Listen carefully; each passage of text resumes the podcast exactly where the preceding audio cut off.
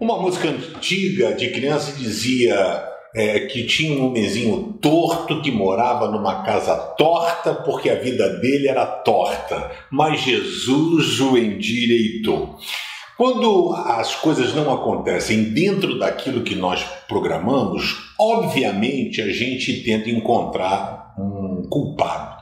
É só você ver sempre numa situação dessa, seja de política e tal, quando o pessoal fala assim, não, tem prova, o cara diz, não, inocente. Quando lê a nota, né, quando a pessoa, não, eu sou inocente, sou inocente, sou inocente, todo mundo funciona assim, né? Mas nós precisamos entender que quando as coisas não acontecem na nossa vida, geralmente a gente tenta atribuir a desatenção de Deus, ao carinho, a, falta de carinho de Deus, ou Deus não me ama, ou o que, que eu não estou fazendo, ou estou fazendo, e eu quero dar um toque a você. Deus tem coisas maravilhosas para realizar na sua vida e só você pode impedir. Miqueias 6, profeta do Antigo Testamento, verso 8, diz assim: O Senhor já nos mostrou o que é bom.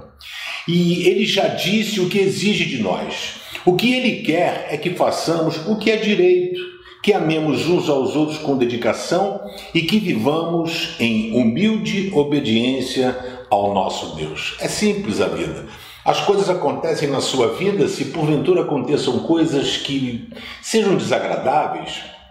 A Bíblia diz que Deus ama e disciplina as pessoas a quais Ele ama. Então entenda que as lutas da vida é, não são, é, não é a mão pesada de Deus sobre você, mas é a mão de Deus tentando abrir os seus olhos para resgatar você. Descanse, o Senhor tem o melhor para você. Agora, a pergunta é simples você tem amado a Deus, você tem obedecido à voz de Deus, você tem lutado para fazer o que é direito, Deus está do teu lado, mas você está do lado de Deus.